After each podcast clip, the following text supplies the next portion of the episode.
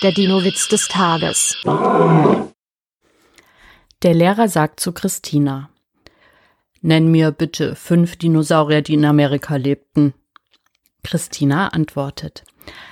Drei Tyrannosaurier und zwei Brachiosaurier.